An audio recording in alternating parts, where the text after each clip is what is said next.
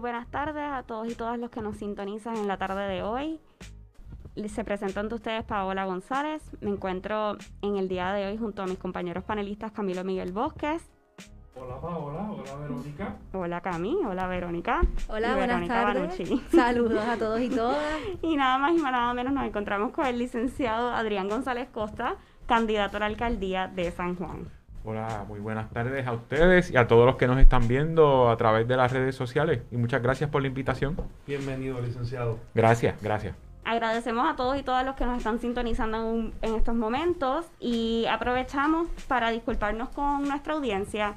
Eh, originalmente los planes eh, del día de hoy era un debate entre los candidatos y candidatas a la alcaldía de San Juan. Sin embargo, eh, por razones ajenas a nuestra voluntad, a pesar de todo el esfuerzo y el tiempo invertido, los eh, candidatos, eh, tanto el señor Miguel Romero como la candidata por el Partido Popular Democrático, Rosana, no fue posible. el candidato Miguel Romero declinó desde el inicio, no estuvo dispuesto a debatir y la candidata Rosana nos canceló a las últimas 24 horas antes del debate. Así que sin más, eh, quedamos para entrevistas con el licenciado Adrián González Costa y el licenciado Manuel Natal Velo, que lo tendremos más tarde en la tarde de hoy. Sí, y, añadiendo un poco lo que dice Paola, yo creo que como puertorriqueños y puertorriqueñas en este proceso, ¿verdad? Yo creo que es nuestra responsabilidad eh, tratar de hacer un balance y estar disponible para contestar las preguntas. Ser alcalde o alcaldesa de San Juan no es tarea fácil y tampoco se lo podemos dejar en manos a las personas que no están disponibles. Así que es, es preocupante de la accesibilidad de los candidatos que declinaron nuestra invitación. No obstante, como tal es nuestro compromiso, nuestros micrófonos sí seguirán abiertos para una futura ocasión, pero mm, lamentamos la situación y estamos con el pueblo eh, de San Juan y con el pueblo de Puerto Rico que tanto le interesa un debate con los candidatos a la alcaldía de San Juan, pero nada, nosotros vamos a seguir con nuestro compromiso de llevarles a ustedes la información de cara a cara a las elecciones 2020 y agradecida con quienes sí han aceptado nuestra invitación para tener tan importante conversación sobre el futuro del país, en específico de San Juan.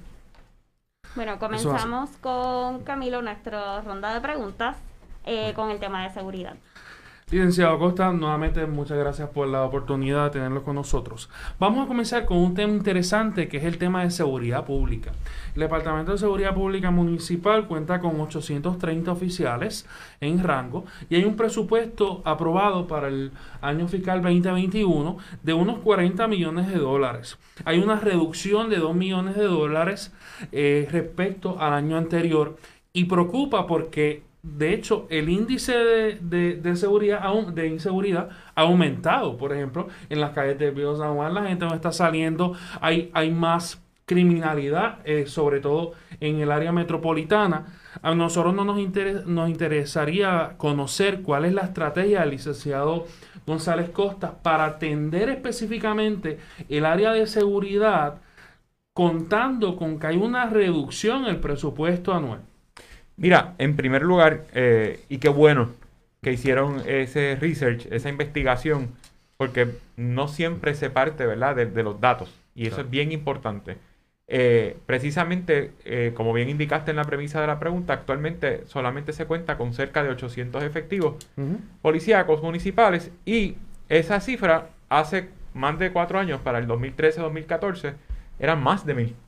Eran cerca de 1.200 policías municipales, pero el cuatrenio anterior con la ley de con la ley 3 de retiro eh, se retiraron muchísimos agentes y muchísimas agentes y entonces el municipio, los municipios y las corporaciones públicas y las agencias aprovecharon para entonces congelar las plazas de todas las personas que se retiraron y no las llenaron. Así que no es un problema de estrechez fiscal el que se haya eh, reducido la plantilla de policías disponibles para el municipio, sino más bien a conveniencia ¿A dónde fue el dinero que se ahorraron? No sabemos, porque es un presupuesto grandísimo.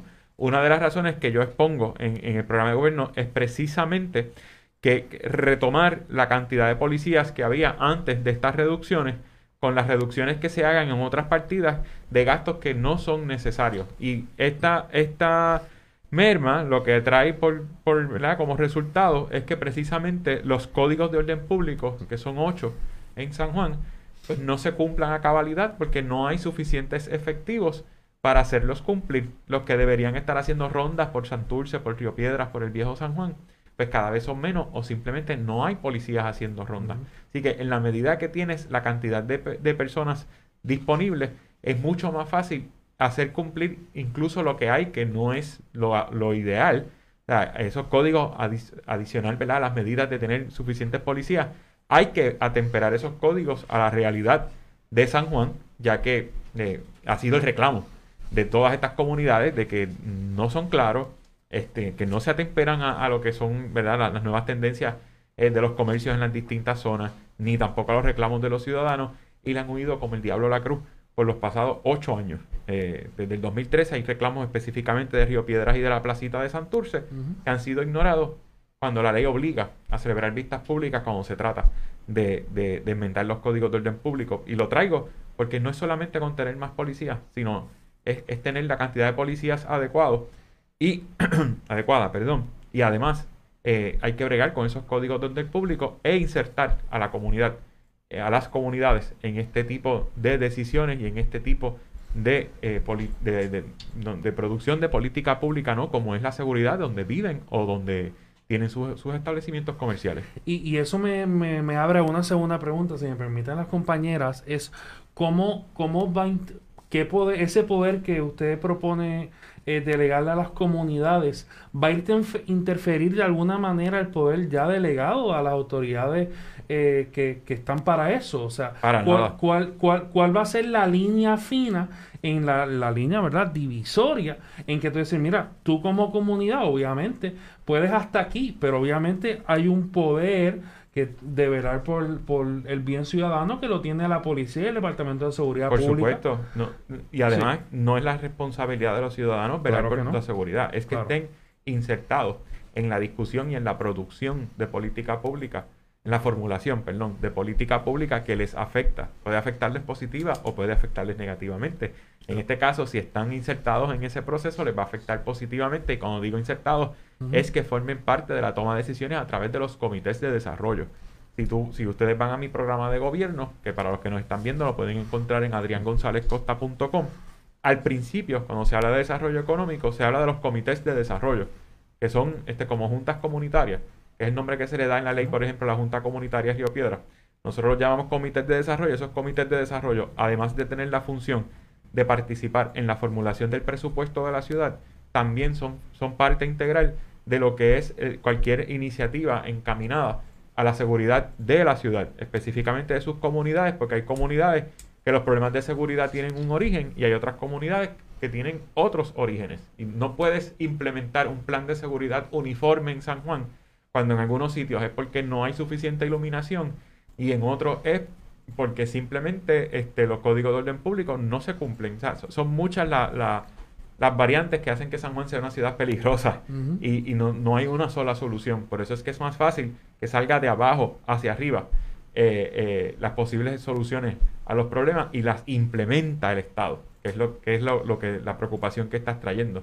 Un ciudadano no puede estar por ahí arrestando adicional de que no tiene la facultad en ley, es, un, es una eh, amenaza a su seguridad hacerle frente a, una persona que está delinquiendo, ¿no?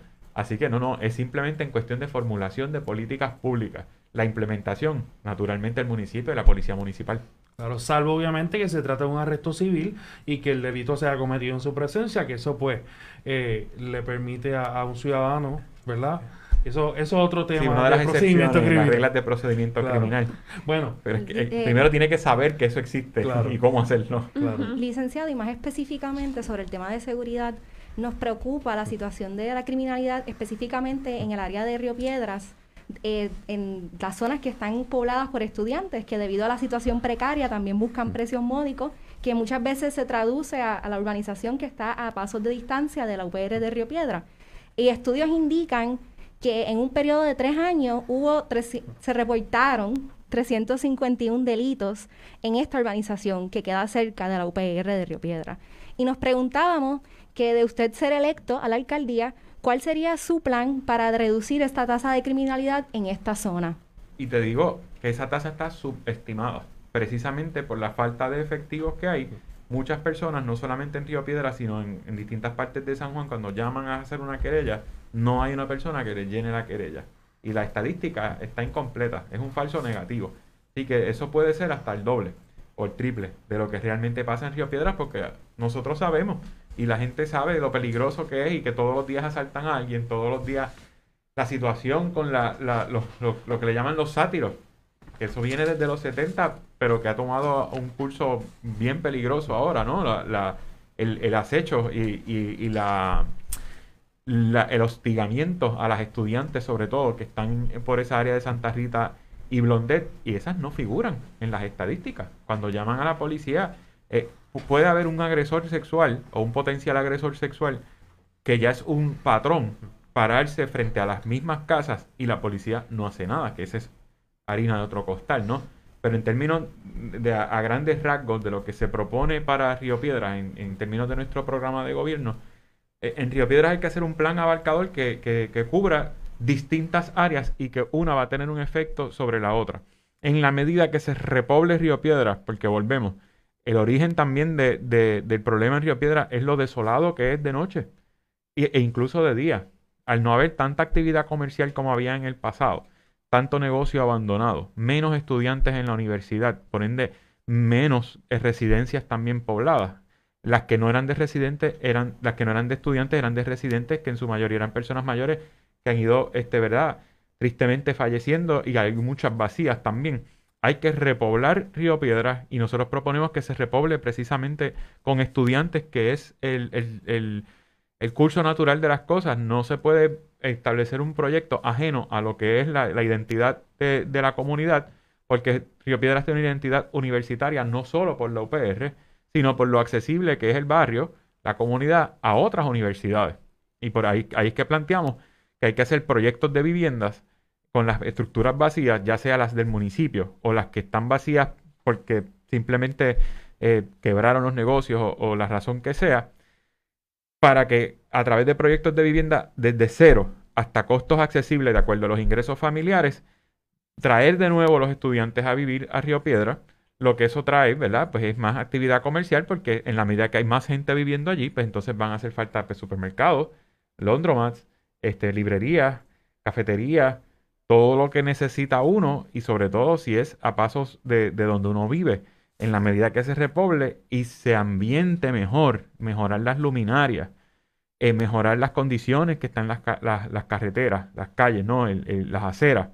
En la medida que, que, se repoble y se haga un proyecto eh, agresivo de mejorar las condiciones en las que se encuentra Río Piedra, ciertamente eso va a tener un efecto positivo en términos de mejorar la calidad de vida de las personas que viven allí, sean estudiantes o no sean estudiantes. Así que es un proyecto integral.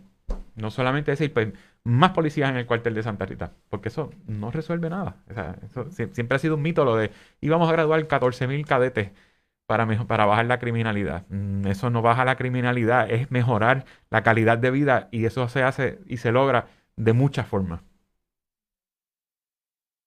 tema de salud eh, y le pregunto, ¿San Juan es un caso particular en este tema debido a que cuenta, eh, ¿verdad? El único municipio que cuenta con su propio hospital, entre eh, múltiples centros de diagnóstico y tratamiento o CDT, su propio programa de salud mental, entre otros. Se proyecta que para subir todos estos servicios, el municipio tiene proyectado presupuestar sobre 137 millones de dólares. Uh -huh. Le preguntamos, como alcalde, ¿Cómo logrará que sus propuestas en este tema tan apremiante puedan ser implementadas con el sistema de salud actual? El sistema de salud de la capital, como bien indica, es bien distinto a, a, a lo que es el sistema de salud del gobierno central o a cualquier sistema de salud privado. Eh, el sistema de salud de la capital es un sistema público, es autónomo del sistema de salud del gobierno central, es, un, es un modelo ideal cuenta con el hospital municipal y 8 CDT. Estamos hablando de nueve centros de salud que son de administración municipal. Es, es, una gran ventaja para el municipio de San Juan contar con nueve centros de salud y con los eh, con las ventajas económicas de poder mantener estos eh, centros de salud e incluso poder tener eh, programas como el que mencionaste de salud mental, como la, ayuda ¿no? a, personas sin hogar, que es limitadísima, pero que se puede ampliar, y también las clínicas HIV y, los tratamientos de hormonas a personas trans. Esas son iniciativas que por, uno, como dice lo malo, dice lo bueno también. Son iniciativas muy buenas, algunas vienen de otras administraciones, pero la clínica de HIV y la, de los eh, pacientes trans es de reciente creación, fue la alcaldesa Carmen Yulín Cruz. Y no, no, se representa, no, no, representa un reto económico el continuar con el programa de salud, al contrario. Yo creo que el programa ha sido subutilizado. De hecho, ya dije las cosas buenas eh, eh, hay algunas cosas que pudieran mejorar porque al igual que la policía vieron serias reducciones en estos dos cuatrienios, como por ejemplo la cantidad de servicios que se ofrecen y la frecuencia con las que se ofrecen. Eh, antes eran 24 horas con especialistas y toda la cosa. Ahora no todos los servicios se brindan 24 horas. Esos CDT y ese hospital tienen hasta farmacia.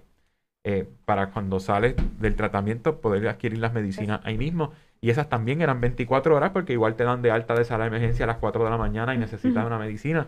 Pues nosotros planteamos que todos esos servicios a nivel de ortopedas, pediatras, etcétera, radiólogos, deben estar las 24 horas y ampliar lo que es eh, los servicios que se ofrecen sobre todo a las personas sin hogar y las personas con uso abusivo, eh, con uso eh, problemático de sustancias, en términos de que si tiene 8 CDT y un hospital municipal, eh, y, hay 2.500 personas sin hogar viviendo en las calles de San Juan, qué mejor que ese sistema de salud que es autónomo, que no depende de ANSCA ni de las agencias del gobierno central para sacarlos de la calle, eh, eh, mejor que el municipio, que nosotros proponemos que a través de censos se determine no solamente cuántos son, porque eso es fácil, eso se cuenta ya, pero además de saber cuántos son, investigar cuáles son las razones por las que esas personas están en la calle que hay tres categorías, mm, eh, como quien dice, básicas, que es eh, problemas de vivienda, porque quizás fueron expulsados o, no cualificaron para vivienda pública o perdieron la casa porque era del banco, muchísimas razones. Eh, nosotros vivimos a veces en una burbuja y no nos imaginamos la cantidad de problemas que hay allá afuera. personas que, que, trabajan y todo, pero que pierden su casa, entonces no cuentan con, con las facilidades de una vivienda pública y terminan en la calle. Esas cosas pasan problemas de salud mental, problemas de, uso abusivo, de uso eh, problemático de sustancias y en términos de, hallar ¿no? las razones por las que las personas están en la calle, encaminar programas, eh, encaminar ayudas a través de los programas que en el caso de los problemas de salud mental y del uso eh, problemático de sustancias, el programa de salud de San Juan sería una excelente herramienta para ayudar a esas personas, ya sea a salir del problema del uso problemático de sustancias o los problemas de salud mental. Eh, actualmente la única clínica de metadona es de, es de AMSCA en centro médico. Y metadona no es la opción más efectiva para, por ejemplo, dejar de usar heroína. El municipio de San Juan, a través de su programa de salud y sus farmacias, eh, pudiera muy bien administrar buprenorfina, que la dosis dura mucho tiempo, mucho más tiempo que la de la metadona y al final eh, es, paulatino el uso en términos de que lo puede dejar de ir usando, eh, reduciendo las dosis hasta que finalmente no depende ya del uso de la heroína. Y, esas son herramientas que hemos planteado, que planteé en el 2016 y que no, que sigo planteando y no, no se implementan, pudiendo mejorar, volvemos, la calidad de vida en las calles de San Juan. Ahora, eh, iremos con una de las preguntas de nuestros colaboradores. así.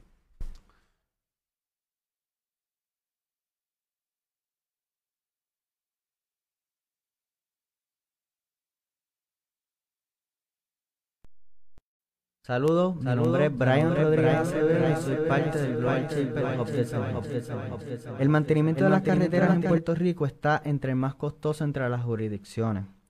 Mientras que por el alto volumen de viajes por vehículos motorizados particularmente y de carga repercuta en que las carreteras se vuelvan a deteriorar al año siguiente. Para financiar el mantenimiento y construcción de estas requiere que más de la mitad de estos gastos se cubran con emisiones con deuda. Pregunto, ¿cómo podemos conseguir un ahorro en este gasto público que no afecte adversivamente la movilidad de nuestra población y aspire a la sostenibilidad?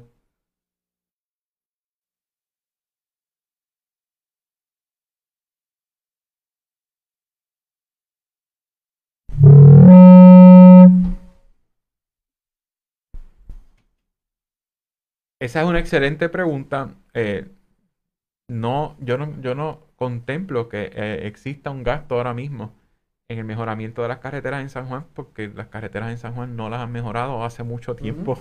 Yo creo que partir de, que hay un gasto excesivo en la, en la, en, en, ¿verdad? en el mantenimiento del asfalto en las carreteras de San Juan, la gente va a decir, pero ¿en dónde? Si en cualquier parte de San Juan que uno pase, es como ir por la luna. Ahora bien, la, otra parte de la pregunta, que tradicionalmente estos proyectos se sufragaban con emisiones de bonos, ese es un gran reto para San Juan y para cualquier municipio, ya que los mercados eh, de bonos están cerrados para cualquier entidad pública en Puerto Rico.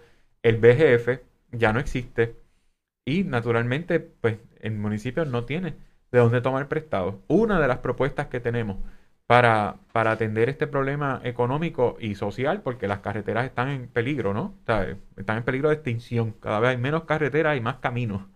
Eh, es precisamente crear un banco que sea el, municipio quien lo administre a través de una empresa municipal, que nosotros lo denominamos el Banco de Desarrollo Municipal, para que sustituya en cierta forma lo que es esa ausencia de mercado, de acceso al mercado privado, a la banca privada, y que sirva a la vez de autofinanciamiento para el municipio a través de obra permanente, que ciertamente el arreglar las carreteras cualifica como obra permanente. Y dirán, pero si estamos en tiempos de estrechez fiscal, que este está hablando de un banco, por eso es que no podemos ir a la, a la banca privada. Bueno, el país está en tiempos de estrechez fiscal. San Juan tiene una deuda grandísima que paga al día. San Juan no tiene el mismo problema del gobierno central. Eh, y San Juan tiene mucho dinero, es un presupuesto grandísimo que uno se pregunta a dónde va ese dinero, tú sabes. Así que, asumiendo que no se puede ahorrar en ninguna otra partida y que no se puede sacar de ninguna otra partida para Brea, cosa que yo dudo muchísimo. Yo he estado allá adentro, yo soy legislador municipal y yo sé la, la disparidad que hay en las asignaciones presupuestarias. Suponiendo que nada de eso sea posible, aún así, con los ingresos del municipio, en términos de patentes, CRIM e IBU, se puede generar un, fondo especial para eh, tener una inversión inicial de ese banco equivalente al 10% de esos ingresos, que suman alrededor de 400 millones. El 10% de, de 400 millones son 40 millones de dólares solamente en el primer año, en la primera aprobación del presupuesto. Así que con un banco que va a tener una inversión inicial de 40 millones y que el municipio se puede prestar eh, de esos 40 millones y repagárselos, eh, se puede comenzar un buen proyecto de mejorar las eh, carreteras y las áreas comunes en San Juan. Pero volvemos. Todo, el programa de gobierno de nosotros no es una salta de ideas regadas, ni bullets, ni cosas que a mí se me ocurrieron. esas 53 páginas recogen algo integral que se conecta una cosa con la otra. Volvemos a los comités de desarrollo que se, se, cimentan en el plan libre. Antes del banco se va a aprobar el presupuesto conforme a las necesidades que identifican las comunidades a través de asambleas comunitarias y la cumbre que recoge el insumo de todas las asambleas antes de gastar un centavo en el próximo año fiscal en esos primeros seis meses de la administración, se van a hacer estas eh, asambleas comunitarias para identificar los problemas. Yo estoy seguro que si este ejercicio se da, cuando se identifiquen los problemas comunes a las comunidades, ese va a ser un problema común a todas las comunidades de San Juan. El ornato y la, situación de la carretera. De ahí es que entonces va a empezar a distribuirse el presupuesto municipal de, de esos problemas comunes que se identifiquen en todas o en la mayoría de las comunidades de San Juan Así que a lo mejor no hay que ir ni al banco. Por eso dije que en el primer escenario es asumiendo que no hay dinero para eso.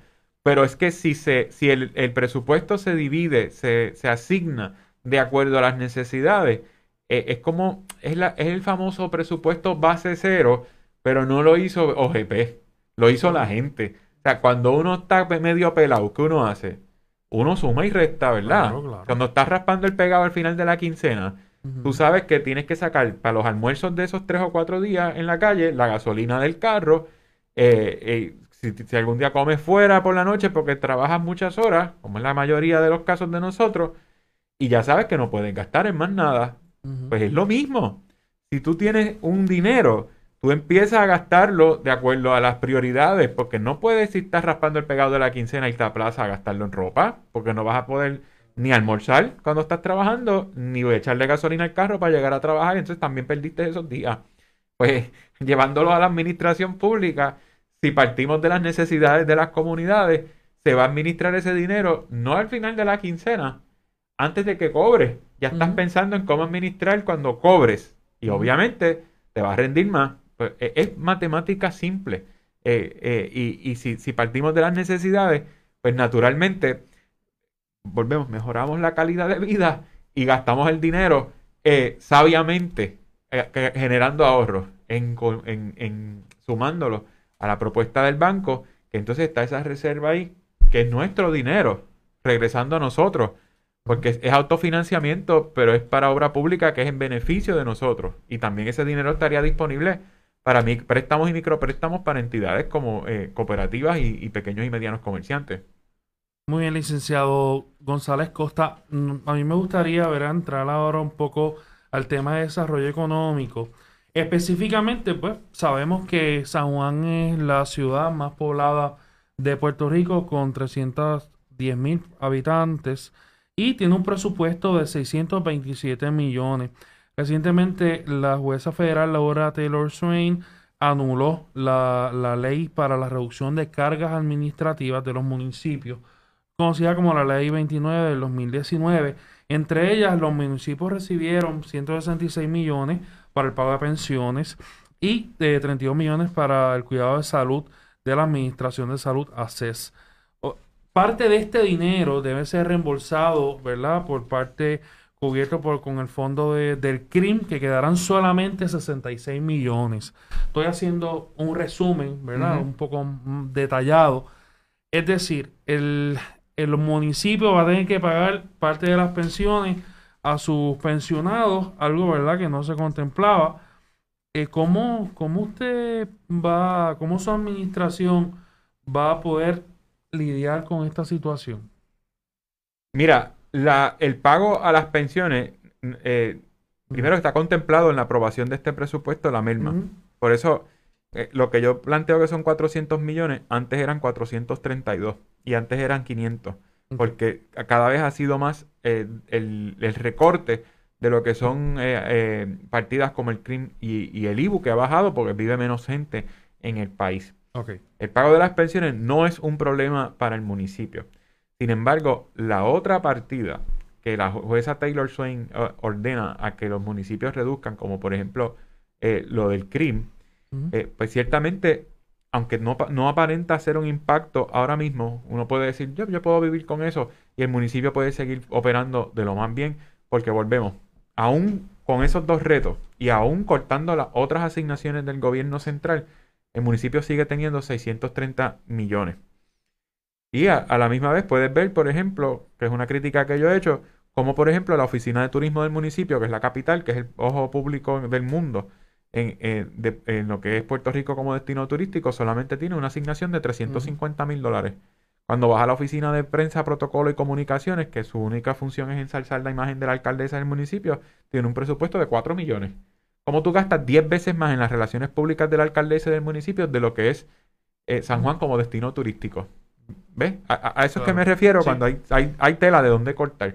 Aún así, en la medida que decisiones de Taylor Swain o de la propia Junta vayan en, en detrimento de lo que es la administración municipal en cuanto a los derechos de las personas, simplemente desobedecer a la Junta y hacer el presupuesto que mi legislatura municipal y yo entendemos que se ajusta a las necesidades de San Juan, porque el PIB no cree en la Junta de Control Fiscal ni en la jueza Taylor Swain. Antes de la Junta nunca hemos reconocido la, la- la jurisdicción del Tribunal Federal. Y ahora que existe la Junta, no reconocemos su autoridad, ni sobre el gobierno central, ni la legislatura, ni mucho menos sobre una alcaldía. Así que, por eso digo, se puede vivir con ese recorte, ya es heredado, pero en la medida que la Junta y Taylor Swain sigan eh, eh, estrangulando lo que son los derechos de las personas de San Juan, de los empleados del municipio, tan sencillo como desobedecer la orden del tribunal y que me, que me lleven preso por desacato o que por desobedecer promesa, que una de, de las ¿verdad? Consecuencias también es ir preso por desacato. De verdad, me tiene sin cuidado si uno va a la cárcel por defender los derechos adquiridos o, los fondos públicos de, los, de, las personas de San Juan o de cualquier parte del país. Como decía María de Lourdes, a la Junta ni un vaso de agua. Ni un vaso de agua, ni un papel, ni un peso, para nada. Licenciado, y según un estudio realizado por el Centro de Gobernanza Pública y Corporativa, una entidad no gubernamental encontró que la transparencia fiscal en muchos municipios es en esencia inexistente. El estudio analizó los portales electrónicos con el propósito de hacer un diagnóstico de los avances y retos para construir un sistema de gestión gubernamental de manera que la ciudadanía tenga los mecanismos para exigir mayor transparencia, rendición de cuentas y fiscalizar a sus representantes y gobernantes. Esto fue contabilizado con el índice de transparencia municipal en el que San Juan obtuvo una puntuación de 13%, mientras que en Caguas obtuvo un 78%. ¿Qué medidas tomaría su administración para remediar esta realidad? Mira, en la parte de nuestro programa de gobierno que habla de reforma gubernamental, hay, no sé si tuvieron la oportunidad de, verificarlo, creo que sí, porque hablo de cosas y los veo asintiendo como que leyeron de eso eh, y me da mucho gusto.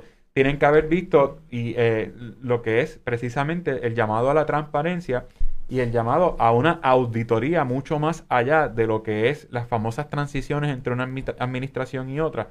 Hay que auditar todas esas transacciones que ha llevado a cabo el municipio, por lo menos por los pasados ocho años, y todos esos contratos de arrendamiento de bienes muebles e inmuebles, sobre todo los de los inmuebles, que yo tuve la oportunidad, yo, o sea, yo he vivido lo que es la falta de transparencia, porque siendo, ¿verdad?, legislador municipal de la delegación de uno, y pedir información y que no te la den, olvídate de los arrendamientos y de la eh, enajenación de bienes inmuebles que tienen unos requisitos súper específicos en la ley y que el municipio los obviaba a todos con el voto de los 11 legisladores del Partido Popular. Eh, la aprobación del presupuesto, también la ley tiene unos requisitos de información que tiene que estar accesible porque el presupuesto, eh, la ley lo dispone también claramente que el alcalde o alcaldesa tiene hasta cierto día para presentarlo, que es a finales de mayo y que entonces la legislatura municipal tiene hasta el 12 de junio, creo que era, para aprobarlo. En, ese, en esos 11, 10 días, todos los días se celebraban vistas públicas en la legislatura municipal con los distintos directores de, de departamento eh, exponiendo las razones por las que la asignación presupuestaria para su departamento se justificaba o no se justificaba. Y mientras más información uno pedía, más información escondían, como por ejemplo el número de plazas y sus sueldos era una cosa, es una cosa que la ley contempla como que debe estar disponible. ¿Sabes cuándo me la entregaban? Cinco minutos antes de la votación final, el 12 de junio. Entonces, yo votaba en contra y decían, es que el PIB siempre se opone, tú ibas a votar en contra como quieras. Así de burdas eran las discusiones. Cuando yo lo que quería era hacer preguntas específicas para comparar, por ejemplo, cuánto se gastaban en sueldos versus en contratación privada. Pero como precisamente eso es lo que no quieren que uno vea, pues naturalmente lo escondían. Y, hacia eso es que vamos en esa reforma gubernamental a auditar todo ese tipo de transacción para hacerlo diferente. Y yo, yo estoy seguro, o sea, yo apuesto lo que sea, que cuando analicemos todos esos contratos, como dice el programa de gobierno, algunos son nulos al inicio, porque no se siguieron los... El parque, el parque Luis Muñoz Marín, el EcoSports, ¿verdad?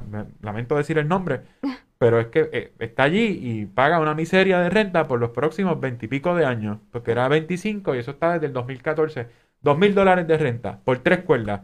Dos mil pesos hacen ellos en la primera hora del, happy hour. En la primera media hora, o en, el, primer round de una de las mesas, porque encima es carísimo. Y con los estudiantes de derecha del lado. Pues es buenísimo y toda la cosa, pero no es un, no es un, no es un sitio accesible al público. Eh, ah, y eso es a beber. Si vas a jugar soccer, tienes que tener 100 dólares para pagar una hora por usar la cancha o la de Boriadena. Yo no he ido a jugar soccer, yo he ido a beber. Pues, ahí tienes, ¿sabes? Y lo más curioso es que el proyecto decía que eso era para mejorar la, oferta deportiva en las comunidades circundantes. ¿Cuántos niños en Puerto Nuevo y en Nemesio de Canales tienen 100 pesos para... Y tú sabes lo que contestó, con mucho respeto, la hoy presidenta del Tribunal Supremo, que en ese entonces era la directora de la División Legal. Bueno, me dijo, bueno, eh, licenciado, si se unen eh, 22 niños, pueden, eh, Juega- sabes, juegan dos porque mi- como un son dos equipos de soccer, 11 y 11, Bueno, Bueno. no, para una hora. Eso y aún así, a la aún famosa fresa- a frase de let them eat cake. Exacto, Sí, son o pobres sea. porque quieren, tú sabes, es, es vivir en una burbuja, es vivir desde, es hablar desde el privilegio. No saben tampoco, porque aún 11 niños a 9 pesos, o lo que sea, o sea, esos, es- esos niños van en guagua a la escuela Ujú. y, y almuerzan en el comedor escolar, no es como que andan con un peti. La mesada no existe de clase media para abajo, es media alta y alta. Eh, Ni yo supero que era una mesada para pasar la semana. Un día me daban dos, un día cinco, un día nada, un día uno, otro día cinco, dependiendo de cómo estaba la cosa. Pero, eh, volviendo ¿verdad? al tema, ese es un contrato que, porque se fue sin subasta al primero que apareció por muchos años y la ley dice que para arrendar un bien inmueble tiene que haber eh, una, un, un- el tiene que justificarse, pues, o sea, si el interés público lo amerita. Y ellos decían, es que es un fin público porque es deporte, yo, pero está bien, puede ser un fin público, pero el interés público amerita que salten en el proceso de la subasta. Y así hicieron con un montón de cosas en, en el municipio. Algunas se, se entendía, ¿verdad? Por ejemplo, arrendar el, el, el estacionamiento del Parque Adolfo Dones cuando se estaba construyendo el Mall of San Juan. ¿Para qué llevarlo a una subasta si, si lo iba a alquilar la misma compañía que estaba en la construcción? Pues eso se caía de la mata que no había, no había que hacer una subasta, pero contra tres cuerdas del Parque Luis Muñoz Marín, que iba a ser a dos mil pesos mensuales, que eso vale una casa de cinco personas en, en San Juan este, por 20 años enajenando un bien, eh, enajenándolo literalmente y, y, y, y de facto, ¿no? Enajenándolo en términos de la accesibilidad que tiene el público para utilizar esas facilidades. Y, y, eh, pues eso no pasa un crisol de una auditoría sensata, ni el velódromo, ni el templo del maestro, ni muchísimas eh, propiedades que, que arrendaron de esa forma. Bueno, Y esto fue en cuatro años. Fueron ocho. Sí, Van ocho. Bueno, licenciado, le agradecemos su tiempo. Lamentamos que no podamos tener más para seguir, eh, ¿verdad? Con esta entrevista que Esperamos que en, de en ocasión. provecho. Por sí. supuesto, cuando ustedes Nuestros micrófonos claro sí. están abiertos, por Eso es lo que iba a decir ahora. Yo sé que sí, yo estoy a la mayor disposición de, de venir cuando, o sea, desde que me llamaron la primera vez no tuve ninguna Es, objeción. es correcto, es cierto. Así que siempre cuenten conmigo y estos espacios son necesarios porque se democratizan los espacios. No, y le agradecemos por, por la accesibilidad porque verdaderamente desde el principio fue así. Así que muchas gracias por estar con A ustedes. nosotros. Gracias a mis compañeros panelistas Verónica y Camilo Miguel eh, por estar conmigo en la noche de hoy. Les invitamos a que nos sigan en todas nuestras redes sociales, eh, Twitter, Facebook y Instagram. Y eh, el licenciado también en sus redes sociales. Sí, eh, me pueden seguir a través de Facebook, que es así mismo mi nombre, Adrián González Costa. En Twitter me pueden conseguir con el handle a- arroba a González Costa y en Instagram a- Adrián SJ 2020. Así. Recuerdan que nuestra transmisión también se transmite por Hack TV, Canal 30, Canal 30 Liberty. Así que, lo saben. Así mismo, buenas, buenas noches a todos. Saludos. Hasta luego. Hasta luego.